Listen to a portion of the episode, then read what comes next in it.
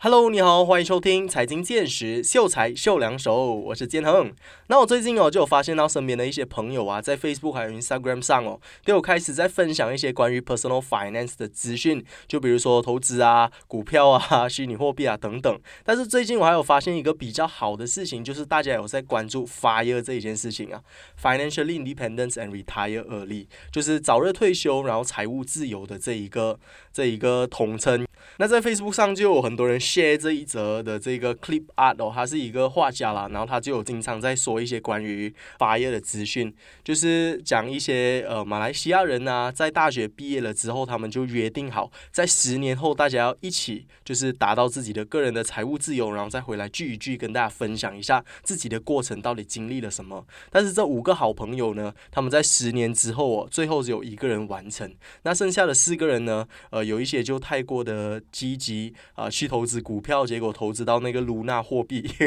然后就突然间所有的这些投资组合都没完了。然后又又有另外一个是他的梦想是想要到澳洲去，呃，找一个小村庄，然后在那边就是度过自己的余生。但是呃，为了他新加坡的梦想，到新加坡去工作了之后当一个马劳，然后结果是在那边买了房子，然后在那边组织了家庭。所以到最后就是因为花了很多的钱在买房子，花了很多的钱在搞婚礼啊。在做装潢啊，所以最后是没有没有达到这个财务自由。然后另外一个就可能是太过安逸了，就是在工作了一段时间之后，觉得自己的薪水非常的高啊，然后又不敢跳脱自己的舒适圈，一待就在一个公司待了整七八年。然后最后一个呢，就是他太过的。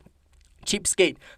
太过的搞笑吧？他说，就是这个人就是在他的过程当中就不不太敢花钱，然后也没有敢投资，把所有的钱都放在银行里了。所以最后因为通货膨胀，所以也没有让他达到这个财务自由。所以他就给了四个非常典型的例子哦。为什么现在的年轻人呐，非常非常难才能够达到这个 financially independence？所以我认为这个 post 是非常的好啊。就是我朋友在 share 这些东西，就代表说他们有开始在关注一些个人理财呀、投。投资的这一些事项，也希望他们都能够达到这个早日的财务自由。那我身为一个财经节目的主持人呢，我的工作就是希望能够不断的透过一些财经的内容啊，提醒我身边的一些朋友们，提醒我所有的听众朋友们，一定要学习如何理财投资。然后，就算你已经懂了这一些资讯，我的工作就是不断的提醒你们，鼓励你们。如果你是不知道这些资讯的话，我就是提供这个资讯的人，呃，希望能够帮助到更多的人达到你们的财务自由了。那我们今天今天的主题呢，要来聊的就是十招一生受用的这个理财攻略，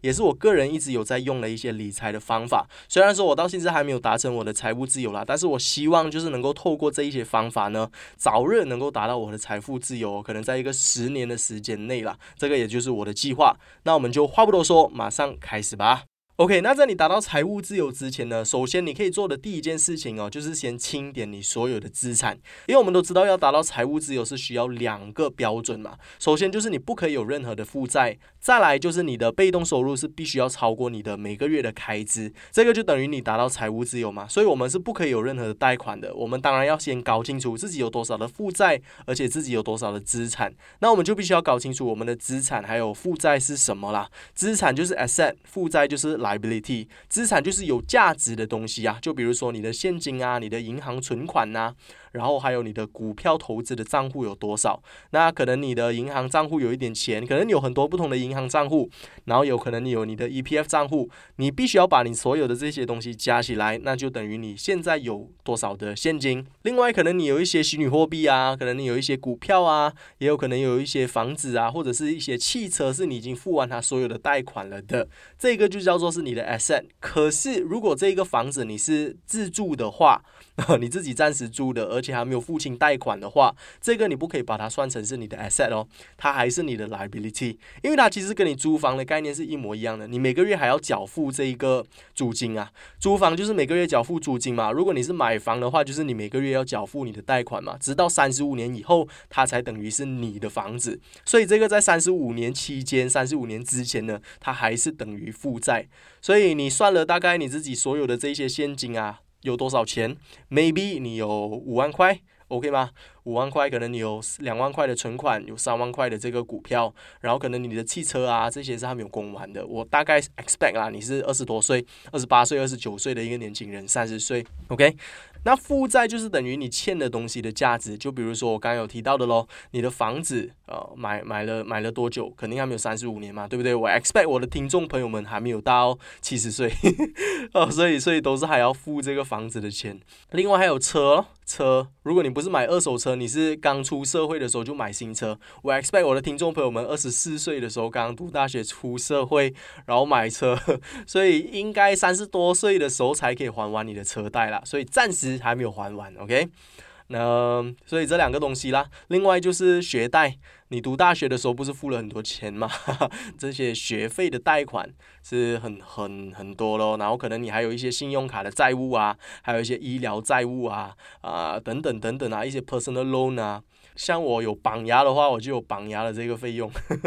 然后可能有些人是手机费，你买的 iPhone 是二十四个月工期的啊，也有可能是这样子的一个情况之下，那你就大概清点一下你所有的资产、所有的负债，呃，加在一起，加加减减，那你能够大概的得出你的 net worth 是多少？比如说，呃，你现在有的这个资产是五万块令吉，包括你的 EPF，包括你的股票，包括你的呃银行存款，但是你欠债的东西，比如说你的学费就已经。是四万块了，再加上你的车可能是八万块，所以你大概你的这个大概你的整整个负债呢是在十二万，OK，大概是在十二万的金额，所以五万块减十二万，所以你现在是 negative 七万块的一个情况，所以你现在必须要做的就是努力的把你这个七万块还清，然后建立一个被动收入是可以超过你的 expenses 的。这一个是你财务自由钱必须要做到的第一步。再来，我们必须要把我们对于金钱的观念导正哦。很多人认为说赚钱比存钱来的更加重要，与其你多存钱，还不如你多赚钱。打个比方好了，如果你每个月是赚一万块钱的话，你每个月花三千块，其实你还有七千块剩下来啊。所以这三千块其实花的也还好而已，它是你整个薪水比例的百分之三十。那如果你每个月只赚三千块钱，但是你的消费是两千块钱的话，那它其实是你。三分之二的薪水这样子花下来的话，其实你能够存下来的钱也不会太多，所以他们就是希望能够透过这个观念啊，让更多人懂得赚钱的重要性。如果你有赚钱的能力的话，你就不需要太过委屈自己去存下一些不必要省下来的钱呐。就比如说一些交通的费用啊，每天要搭巴士，还不如你多赚一点钱，然后可以开一辆比较好的车，呃，也可以选择去哪里，也比较自由一点了。虽然这样子讲也是有它一定的道理啦，但是其实理财这一个东西哦，和你运动是差不多，是类似的，不是等到你肥了你才要运动。也不是等到你很有钱了，你才要开始理财，而是你先开始理财，你才会有钱。相对的运动也是一样哦，你要开始运动，你身体才会健康，你的身材才会变好。所以它是一个类似的东西啦，钱还有这个健康是有一样的属性的。因为当你说如果你赚的钱更多，你能够存下的钱也更多，这个在逻辑上哦，这个在 theory 上字面上它是 非常符合逻辑的。但是如果你要把它放到人身上哦，因为我们人是有人性的嘛，很多时候当我们赚的钱越来越多的时候，我们理所当然的花费也会变得更高。像刚刚我们也有提到说嘛，你不需要委屈自己去搭交通工具，所以当我们赚了更多的钱之后，我们会为自己买一辆车子，让我们得到更多的自由。所以其实非常理所当然的，当我们的薪水提高了以后哦。我们还是会啊想着要鼓励一下自己啦，想着要哦这个东西我想要买很久很久了，之前没有钱买的，现在终于有钱了，当然会呃毫不犹豫的买下它，对不对？这个旅行我们已经想去好久好久了，既然我们自己已经辛苦了那么久，不如我们就是把赚到的这些钱拿去旅行，好好的享受一下，好好的犒劳一下我们自己嘛，对不对？之前就付出了那么多的努力，辛苦了那么久，现在可以终于可以好好的慰劳一下自己哦。有没有这个是非常人性化的一个例子啊？我们人就是会有这样子的一些心态，觉得自己辛苦了很久，终于要犒劳一下自己哦。这个东西就叫做 lifestyle inflation。原来我们的生活模式，原来我们的生活方式也会有通货膨胀哦。就是当我们学会赚更多钱的时候，理所当然的，我们也会想要花更多的钱，让我们过上更好的生活了。这个就是我们人类为什么赚钱的目的嘛，对不对？对？这个就是为什么现在社会上，就算很多人他们每个月赚几万块啊，月入过万都好，但是他们还是月光族，每个月还是 live paycheck to paycheck 啊，每个月还是等薪水来，然后就花光。如果下一个月没有薪水来的话，也没有存款，也不知道要怎么办。就算是很厉害赚钱的人哦，也会面对到这样子的问题。所以不管你是每个月赚多少钱，其实 income 它不代表一切啊。你的薪水有多少，它不代表一切啊。如果你不理财的话，你不存钱，你不投资的话，其实就算你赚多少钱，它都只是浮云而已。因为我们会不断的消费嘛，对不对？不管你是赚一万块也好，不管你是赚三千块也好，你都必须要开始理财，这样子你才会慢慢的变有钱。所以不要先等到你有钱了，你才开始理财啊，这个是非常非常重要的。他们之前有提到的那个例子，就是说，呃，不要那么委屈的去辛苦自己存下这么多钱，与其这样子，不如你去学会赚更多的钱，那你会过得比较轻松一点。这个是在你有理财的前提下，你必须要增加你的收入。那如果你是没有理财的话，不管你的收入有多高，都没有 都没有帮助的。OK，我们应该做的东西是，不管我们现在赚多少钱都好，我们都必须要把薪水的百分之二十，不论是存到银行也好啊，放到 FD 也好啊，或者放到股票户口都好，都必须要把这个二十 percent 存下来，就当做是我们根本没有得到这个二十 percent，好不好？如果是三千块的话，你就存六百块钱，这个六百块你就当做是哦，我没有拿到这个六百块的，我的薪水就是两千四。更好的情况就是当你升职加薪了之后，后你不要觉得自己已经加薪了，你就把剩下这些加薪的钱全部都存起来，那样你就更快能够达到你的财富自由。第三件你可以做的事情就是 diversify your income，多元化的收入。我们必须要建立不同的渠道来让我们赚钱啊，因为大部分的这些有钱人，大部分的这些富豪，他们都不是通过自己原本的工作让他们致富的，他们都不是通过自己原本工作的这一份薪水哦，让他们达到财务自由的。通常都是他们在放工之后啊，有另外一份工作，或者是说他们有其他的一些 income streams。就比如说我好了，拿我自己当例子，绝对能够让你更加深同感受哦，有没有？像我的正职就是当一个财经 DJ，在有内容这里啊，Astro 这里，这个就是我原本的工作，这个就是我的正职的工作，我的 full time job。每一个星期有五天，然后每一天九个小时在公司上班。放工之后呢，我就会去当健身教练。我个人也是有在接一些顾客啦，教他们健身。然后这个是我的 part time job。过后我还有在拍一些 YouTube 的影片呐。虽然我的 YouTube channel 还没有开始赚钱啦，但是呃有一些业配进来啊。然后之前我有拍过一些广告啊，我有做蛮多的杂工啊，有 拍过广告，然后也有做过 copywriting，经营 social media。呃，等等等等这些东西，所以慢慢的、慢慢的把这些 income stream 都 build 起来的时候，哦，其实我每个月的收入都有很明显的增加。然后另外我也有在投资股票啊、ETF 啊、虚拟货币等等，所以这一些也是我其中一个 income streams 哦。当我把这些所有的 income streams 都加起来的话，其实这个收入是蛮可观的。那很有可能有一天，当我的这个投资的金额已经到了一定的这个金额，我就可以抛弃我所有的这些 active income 的 job。单靠我的 passive income 我就能够养足我自己，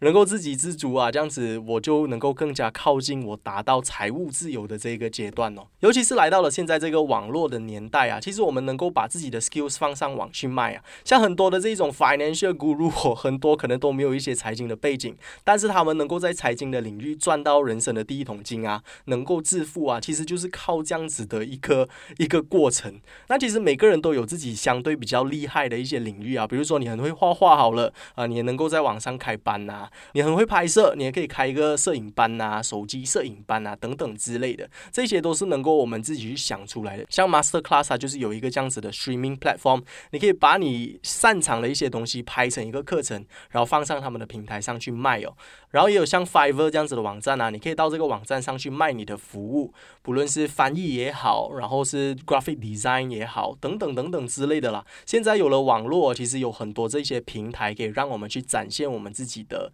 能力，呃，变魔术啊，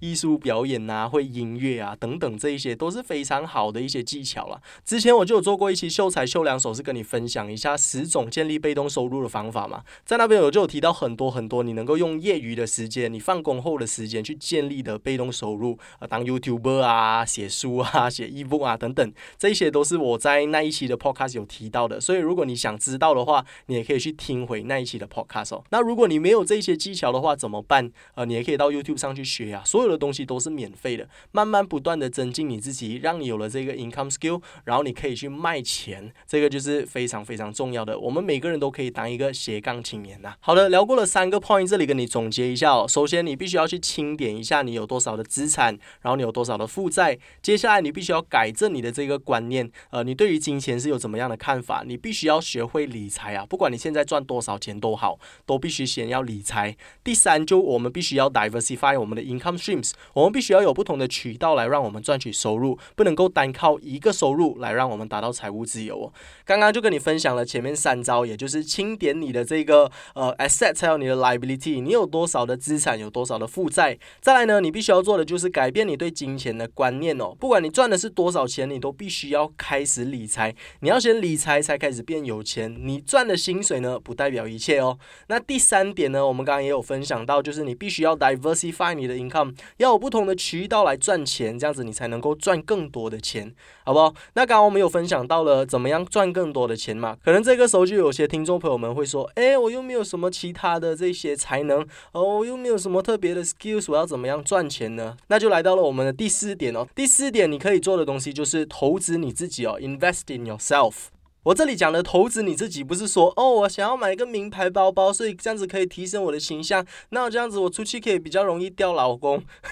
如果你要以这样子的方式来投资你自己也是可以啦，但是你要有一个比较实际一点的方式，OK？这个有点不切实际啊。有钱人也不是傻的，OK？他们没有这样容易被你的一个名牌包包就骗到说你是有钱人家出身的，OK？那我们说回来哦，要如何投资我们自己？其实就投资我们自己的脑袋啦。投资我们的 skill set，像刚刚我们有提到说，如果你想要在 Fiverr 上卖你的服务，比如说你帮人家做剪辑啊，帮人家做拍摄，帮人家做翻译的工作，可能你就可以花这些钱在买软体上。可能你买了这个软体之后，能够大大的加快你剪辑的效率啊，呃，能够提升你的这些剪辑的技巧啊，可以提升你这个剪辑的质量啊。或者说，如果你是帮人家拍摄的话，你可以 upgrade 你的相机啊，或者是 upgrade 其他的 lens 啊，啊，还有等等等等的啦。呃，如果你们是做拍摄的，你们应该会知道。那那如果像我这样子是做健身教练的话呢，我有一个朋友，他今年三十岁哦，做健身教练已经好长一段时间，那他也有累积到一定的顾客群，然后也有存到一笔钱，所以他在今年的时候他就开了自己的一个健身房。那他这一个健身房呢，不是给 walk in 的，就是如果你是呃不是会员的话，你要加入也没有办法，你想要加入会员也不行，你唯一能够进这个健身房的方式就是成为他的学生，所以他每收一个学生，你才能够进到这个健身房里去。那他平常只前可能就是和其他的健身房一起合作啊，就像我现在的状况一样哦。那如果想要投资在这个生意上的话，其实呃有一个健身房是非常不错的啦。那你有了一个基地，呃你要教也比较方便，所有东西也是可以比较符合你自己的 style，你自己的风格。然后你的学生也可以聚集在同样一个地方啊。你之后要搞什么活动啊，你要做什么其他的商品啊，也比较容易，能够增加你跟消费者之间的这个粘稠度啊，增加 engagement，我觉得是非常非常好的。所以这一些就是非常有效的投资啦。除此之外，你也可以投资在一些书籍上啊，比如说你想要学投资好了，啊可以去看一些书籍啊。如果你不喜欢看书的话，也可以看一些影片啊。呃，有很多 master class，像我刚刚有提到说的，它是一个非常好的平台啦。在上面你想要学怎么样的一些 skills 都有。呃，有警察教你怎么样 negotiate 啊，教你怎么样谈判哦，谈判的 skills 也可以学习到。然后因为像我很喜欢 fashion 嘛，在 master class 上面我也可以学习到呃怎么样就是去打扮你自己，怎么样选择一套呃适合你自己的西装等等等等的，不管是各个领域啦，哦，Stephen Curry 也在上面教你怎么样打篮球，然后 Gordon Ramsay 也在上面教你怎么样煮菜，所以是一个蛮不错的平台哦。现在呃这个科技的时代，资讯的时代啊，不管你想要学怎么样的东西，只要你有这个心思去学习的话，都是有可能可以发生的啦。第五招你可以做的东西就是 Say yes to everything，不要对任何的机会说不哦，不要拒绝任何的机会，任何的好意啦。因为当每个人在开始自己的事业的时候，开始自己的 side hustle 的时候，我们都不是最强的，而在市场上当中，肯定有很多人比我们更加厉害、更加的顶尖。那我们能够做的东西，就是不要去拒绝其他的一些机会啊，让这一些机会成为我们的一些经验累积。当我们 build up 我们一个 portfolio 起来的时候，我们才能够提升我们服务的一些质量啊，之后我们才能够收更高的价钱嘛，对不对？像我打个比方好了，呃，我之前有曾经做过 copywriting 嘛，刚刚我有提到说，我曾经有接过一个 client 是卖内衣的，那这个内衣的 brand 是要求我做 copywriting 啊，虽然是 虽然是没有什么东西啦，就是反正我也是打 caption 而已，就是经营他的这个 social media page，但是我觉得是一个蛮特别的体验呐，因为一个男生叫我写内衣有什么好处，内衣有什么特点特点这样子，我也不是很会啊，但是就是欣然接受这一些体验，然后才会有其他的一些呃工作跟着来。然后像我健身教练的这一个工作啦，之前是有其他的一些教练，因为他们太忙了，所以他们有把一些学生 pass 给我，然后是以一个非常低的价格让给我了。但是我觉得就是能够 build 好一个 connection，我能够更加认识这一个健身教练，那他可能以后有其他的学生，他也会 pass 给我。那果不其然，他也是有 pass 其他的一些学生给我，然后这一些学生在。口传口，再介绍更多的学生过来，所以这样子也能够让我赚到少少钱哦，所以我认为是非常好的啦。就算是薪金在比较低，或者是完全没有薪金的情况之下，如果你能够出去啊，多一点见世面啊，多一点了解这一个圈子的一些人呐，多认识人，然后多拿一些 contact，然后你也能够有一个舞台给你发挥啊，就是人家愿意给你一个机会在上面表现的话，其实算是一个 blessing 啊，你你必须要去珍惜这个让你表现的机会啊。然后我这里也可以再分享另外一个。Example 啊，就是因为我的 YouTube 频道啊是在分享一些关于男生服饰啊、穿搭等等之类的，然后尤其是我手表的影片是比较热门的，大家都比较喜欢看我关于手表的影片，然后就被一个香港的厂商发现了，他们就非常大方的把一只手表 send 过来给我，让我做这个开箱影片。虽然它不是一个夜配影片哦，我是没有拿到任何的广告费的，但是我得到了一个免费的手表，呃，非常大方的赠送了给我，非常感谢他们哦，在这里。其实他这样子做就是等于给我一个机会啊，如果我欣然接受了他这一个手表，虽然是没有钱的，但是我也愿意去开拍，那我也得到了一只手表，另外我也得到了他的 contact 啊。之后如果放在我的频道上，我做到非常好的话，这一支影片，其他的一些厂商他们看到，诶，原来这个频道也有在做类似这样子的开箱影片，那他们也可能愿意把他们的手表过来，呃，让我开箱。虽然这些手表可能是借给我也好啊，还是怎么样都好，但是也等于说我有多一个 content 给拍嘛，对不对？那这些 content 在未来是能够。赚钱的，所以我认为是多多益善呐。有工作是一件好事情来的。如果大家能够以一个非常正面啊、非常积极的想法去看待这件事情的话，那就是非常非常好的啦。来到第六点喽，不要乱买东西了，不要再买一些你不需要的东西了。这个是非常重要，我相信大家都知道。但是我要做的东西就是不断的在提醒你们呐，因为这个东西大家虽然都知道，但是呃，过了一段时间之后非常容易忘记啊。人类就是一个非常善望。的动物，当你有一个诱惑的时候，当这个 marketing agency 做的非常好的时候，你就会觉得哇，当 iPhone 季节到了的时候，诶，这个时候就会想我有没有需要 upgrade 一下我的手机啊？这一些欲望就会开始出来了。但是你要想一下哦，就是当你在换了这一个手机之后，虽然你是非常的开心啊，但是你能够开心多久？两个月、三个月？那之后呢？你之后又会开始在想我要不要买一个 iPhone 十五了，对不对？人类的欲望就是 无限的，有。没有？所以是完全不会让你达到一个开心的。你能够开心多长的时间？它能不能够解决你现在的这个财务状况？这个是我们必须要去思考的问题啊。与其你把这些钱放到一些奢侈品上、一些你不需要的东西身上，不如你想一想哦，如果你把这些钱全部都拿来 clear 掉你的 debt，把这些钱全部都拿来还掉你的负债。原本刚刚我们有提到说你现在负债十二万嘛，如果你拿这个两万块。来 clear 掉它的话，你变成是说只是负债十万块钱，那你会不会轻松很多啊？整个人，与其你去把它放在一个奢侈品上，你慢慢的、慢慢的就是解决掉你的这个负债以后，我觉得你整个人会比较轻松一些，那你也会比较快的达到你的这个财务目标了。我非常相信就是累积的力量啊，sedikit sedikit lama lama jadi bukit 啊，这个是我觉得马来文最好的一个谚语之一啊，就是非常的直接，非常的简。但但是又非常的有道理哦，你知道吗？滴水穿石就是一个这样子的概念。我们能够 consistency is key 啊，you know？哦，这个我不知道要怎么解释啊。你看，我已经用三个语言来讲同样一个事情了，我相信你们能够明白了。OK，那我们要怎么样去分辨一个东西到底是我们想要或者我们真的需要呢？其实我觉得一个非常好的招哦，非常好的 tips 可以分享给你们的，就是 add to cart 这一招。不管你是网购也好，或者是线下购物都好哦，你都可以用 add to cart 这一招的。如果是网络的话，你就先 add to cart 咯。十天过后，如果你还真的是很想要的话，那你可能可以安排了。那如果十天过后你已经对这个东西没有兴趣了，已经觉得哎没有什么了。那你就可以 cancel 掉它，所以这个东西就会减少你很多的消费啊。那如果是线下购物的话怎么办？这里可以给你一个例子哦，比如说你看到一双鞋子，你很喜欢，试了哇是你的 size，全部你的颜色也有，呃，店员问你怎么样，你要刷卡还是给现金？这个时候你就可以用这些烂招哦。Sorry，I think I think think first 啊，I go look around first 啊，I decide first 啊，Let me 呃，I don't know 啦，Maybe I come back later 啦。你可以就可以用这些烂招来先打发一下他。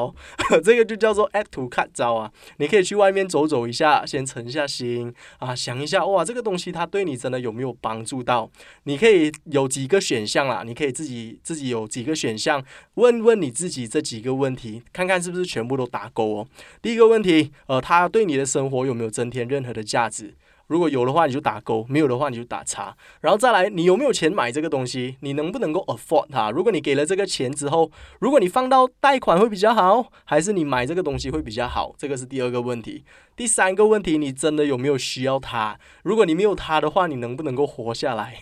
你明天能不能够继续正常的生活？这些都是你可以问你自己的一些问题了。如果全部都是打勾的话啊，等你 go ahead 啦，买啦这个东西，你真的这么想要的话，那我也不勉强你。那如果是其中一个是打叉的话，可能你就可以先放着咯。呃，等到时机对的时候你才来买，那可能你会比较开心一点点。那可能这个才是比较正确的一个消费的观念，正确的一个 financial decision 呐。然后，既然说到 affordability 哦，在这里我还想要补充一个点，就是比如说一个东西你能够买得起，还有你能不能够拥有它，这个是两个完全不一样的 concept 来的。一个东西我买得起，还有我能不能够 afford 得起，是不一样的一个概念来的。怎么说？就比如说，如果我想要买一个名牌包包。硬硬买的话，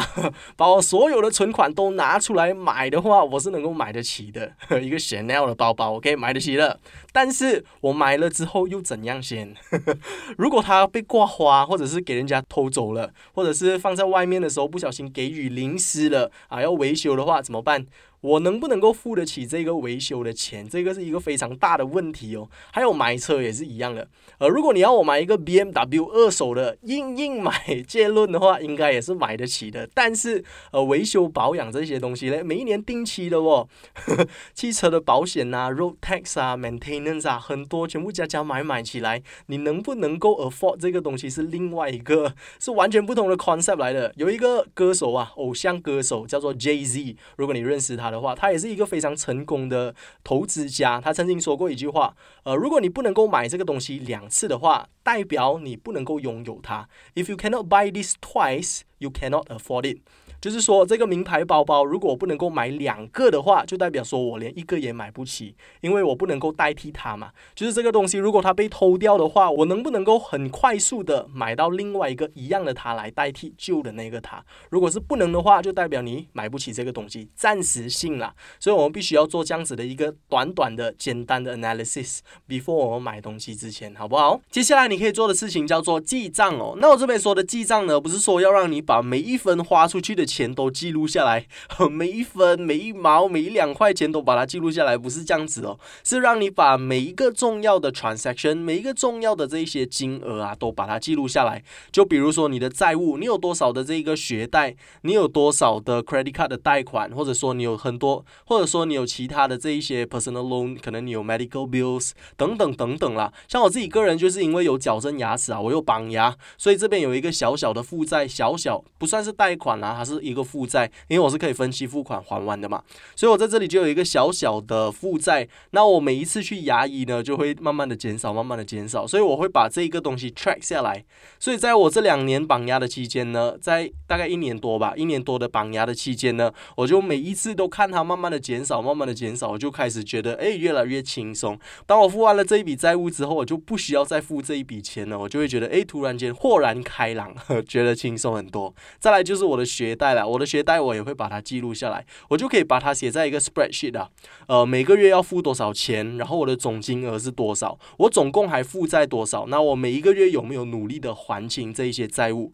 那有没有有些时候是我没有付到的，或者说有些时候我付比较少的，也有可能有这些时候。但是我们把这些重要的资讯都把它记录下来，最重要的原因就是我们能够从第三人的这个视角啊，就是从高空看下来的感觉，bird's eye view 啊，我们可以知道我们整个 spreadsheet 的走向是怎么样。诶，我们到底有没有更靠近我们的财务目标啊？这个是非常非常重要的。当你更清楚的了解了你现在的财务状况哦，你也不会去乱买东西，因为其实现在很容易让我们乱买东西啊。这些 marketing 啊，太厉害太厉害了，尤其是这种卖手机的。现在卖手机都不用直接买一台手机回家，你只需要跟着那个配套一起绑啊。就因为我们要付手机费用了嘛，那个网络的费用，然后他就跟这网络的费用一起绑起来。所以如果你要买 iPhone 的话，其实只要加多可能几十块啊，加多一百块，只是每个月的那个消费变高一点点而已，你就可以享用一个比较好的手机。所以很多人都会被他这个吸引吸引到啊，他就会告诉你哦，其实不会很多啊，你每个月只是加多一个两百多块的这个贷款，然后付。付个两年呐，付个一年呐，就就结束了。那你可能很多时候会。冲昏头啊，就觉得哎呀，每个月加多一两百，它也不是很多嘛。但是你要你要你要看你的总贷款呵呵加起来有多少，其实慢慢这样子累积累积起来是很夸张的。所以当我们已经知道了哦，我现在有这个学贷还没有还完，要五年的时间才可以还完。另外还有我这个牙医的矫正牙齿的这个贷款也是还没有还完，还要两个月才能够还完。你加起来了之后，哇，原来我还有这么多的贷款还没有还完哦。那我目前为止还不能够先买一个。新的手机，你就会做这样子的一些推理，你就会做这样子的一些决定啊。所以，当你更加清楚了解了你目前的财务状况之后，也会帮助到你不乱花钱买新的东西，让你自己增加新的贷款了。那第八个超级理财攻略的 tips，你可以做的就是每一年读至少一本关于财经的书。那这个财经的书，它可以是关于理财啊，可以是关于投资啊，总之是财经金融类型相关的啦。他们写的这一些内容，其实也是类似都是叫你要省钱呐，叫你要理财啊，等等等等。那其实我为什么会鼓励你们去读书的原因，不是因为说要让你们去学习啊。其实很多时候读书它不是让我们学习新的知识，而是让我们。温故而知新啊，你明白吗？当我们去复习一个新的东西的时候，我们会有新的领悟，而且它会不断的提醒我们呐。因为你要想看到我们活在现在的这个社会上，当你一去 Pavilion，哇，每个人手上都是带名牌包包，每个人都是带名表，每个人都是穿名牌的衣服哦，开的车也是 BMW，然后很多人都是呃 live paycheck to paycheck 啊，整个社会很多人都是月光族的时候，他不会鼓励到让你想要去省钱的。你看到别人哇这么荣华富贵，你也会想到，哎呀，有时候犒劳自己。自己也没有什么关系，尤其是在这样子的这个情况下，你知道吗？社交媒体啊，很多很多都是非常的 toxic 啊。我我不知不可以不知道可不可以用这样子的词来形容它了，但是它就是一个非常的。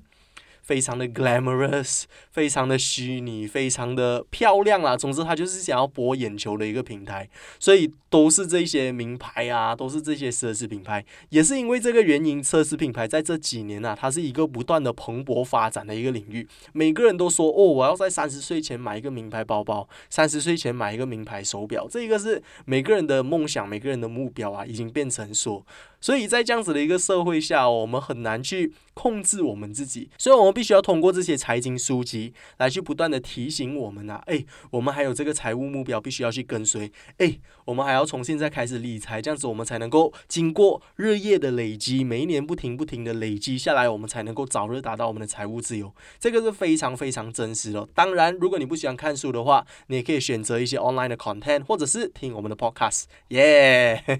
那既然我们刚刚已经提。到了社交媒体哦，下一个 tips 你可以做的就是管理你的这个社交媒体啊，你的 Instagram page follow 了多少个网红，follow 了多少这些没有营养的 content，你可以自己去想一下，然后自己去看一下。很多时候 minimalism 嘛，之前我也是有邀请到另外一个嘉宾来跟我谈，呃，这个极简主义。极简主义它其实可以从心灵上啊，它可以从物质上啊，到从你的这个社交圈子哦，你跟随社交，你的整个环境啊，其实会影响你很大的。刚刚我们都有一直提到说这个社交媒体它的威力嘛，你每一天看这些东西，它就会慢慢的洗脑啊，它会慢慢的改变你的思维，改变你的思想啊。所以其实你把你自己融入到什么环境当中，你就会成为一个怎么样的人。现在我们有了社交媒体之后，它更容易改变我们每个人的习性啊。这个东西我是非常深同感受的。我认为说，就是在疫情的这两年呐，我们每个人都待在家嘛，那我们待在家，我们没有人可以跟我们社交，我们唯一的社交、唯一的学习哦，唯一的环境就是整个社交媒体的这个环境。所以，我们 follow 的人是谁，我们就会慢慢的越来越像这一个圈子的人。所以，我认为说，在这个疫情两年的期间啊，每个人越来越成为想要成为的自己，因为你 follow 谁，你就会变成怎怎么样的一个样子嘛。所以，我认为你的这一个社交圈子啊是非常非常重要的。有一句话不是这样子说吗？如果你身边有五个百万富翁的朋友哦，你就会成为第六个百万富翁。就是说，你身边的人会影响你非常的大了。近朱者赤，近墨者黑，就是这样子的，就是这样子的意思哦。呃，就比如说你现在的朋友，这个非常真实的，你可以去做这个实验哦。你找你身边最常联系的五个朋友，然后把他们的月薪还有你自己的月薪都加起来，然后再除每个人。如果有六个朋友的话，你就除六，你会得到的这个平均值呢，就会是你们现在的月薪。比如说一个人是四千块，一个人三千块，一个人两千块，你除起来就会得到三千块的月薪，也就是你现在有的这个月薪，它不会差到多远的。这个意思就是说，每个月赚三千。块的人会混在一起，然后月入过万的人会混在一起，这个是非常非常真实的。所以，我们能够做的东西就是去改变我们现在有的圈子、现在有的环境啊，这个是能够改变我们非常非常多的。那最简单的方式呢，就是先从我们的社交媒体开始去改变哦。呃，先从你 following 的这些网红开始啦。而有哪一个是真的你觉得对你有帮助的，还是说对你有负面影响的？呃，你可以开始去 follow 一些比较啊啊比较美丽的东西啊，不会再去荼毒你的思想啊。去 follow 一些艺术品啊，拍照漂亮的啊，一些旅游的风景啊，我觉得这一些可能对你来说会更加健康。不然你会一直活在一个。恶性循环当中啊，就是每次打开社交媒体，原本想要放松一下的，又看到这些人又带名牌包包，呃，又去逛 shopping，然后又去什么地方高级的五星级酒店旅行，然后你会觉得哇，很贼哦。呃，我到底要什么时候才能够像他们一样啊？这些就是对我来说算是一个负面影响了。那你们最好是可以 follow 我了，虽然我也是没有 po 什么东西，但是不是每个做节目的都是这样子去 叫人家 follow 他的 Instagram 的吗？啊，如果你们愿意的话，也可以 follow 我一下啦。我没有 po 这些炫富的东西的。OK，最后一个 tips，我希望你能够做到的就是好好的享受你的人生吧，适当的去庆祝一下。呃，因为像刚刚我们有提到了很多这一些，呃，教你要。怎么样去省钱呐？教你怎么样去理财啊？有些人听到了这些东西之后，他们会觉得哇，很好的，我一定要这样子去做，然后开始可能会很极端。跟减肥一样的啦，因为我是做健身教练的，所以我非常的了解啊，了解那个难处，就是说很多人他们想要减肥，然后从今天开始下定决心要减肥的时候，就开始每天吃 salad 咯，呃，每一餐只是吃苹果而已。你可以吃多久，brother？你吃三天，你不饿的吗？总有一天会饿的。然后当你开始又吃回你原本的分量的时候，你就会觉得哇，我要暴富啊！呃，之前前面三天只是吃苹果，非常非常的饿，然后今天就吃了过量的食物，然后就开始比你之前还要更肥，然后你就想要放弃减肥了。什么东西都是一样的，赚钱也是一样的。这个 financially independent 的 process 啊是非常非常长远的，它不是一两年就能够达成的，可能需要十年，可能需要二十年，它是需要常年累积下来，你做的每一个对的 decision。把它累积下来，你才能够有一天达到你的财务自由的。所以在这个财务自由的路途上啊，它是很颠簸的，然后它是很不舒服的。所以适当的让你自己享受一下，适当的让你自己庆祝一下，不管有多小啦，这个庆祝，买一个你喜欢了很久的鞋子。啊，然后去一个你很想要去很久的旅行，呃，适当的庆祝一下自己是 OK 的啦。呃，因为像我们如果把整个成功的这个 graph 啊，把我们人生的这个 graph 把它拉大来看的话，你今天的这个不开心，你今天的这个错误的消费，它只是会是一个小小的下滑而已。就好像我们看这个股票的 graph 一样哦，今天我们看到这个熊市非常的夸张，但是从十年来看的话，诶。其实也没有怎么样嘛，对不对？所以其实我们的人生也是如此哦，适当的让自己放松一下，也是一个不错的选择啦。像我们减肥也是有 cheat day 嘛，对不对？每个星期有一餐是吃比较好一点的，对自己好一点，也会让你更加有动力持续下去嘛。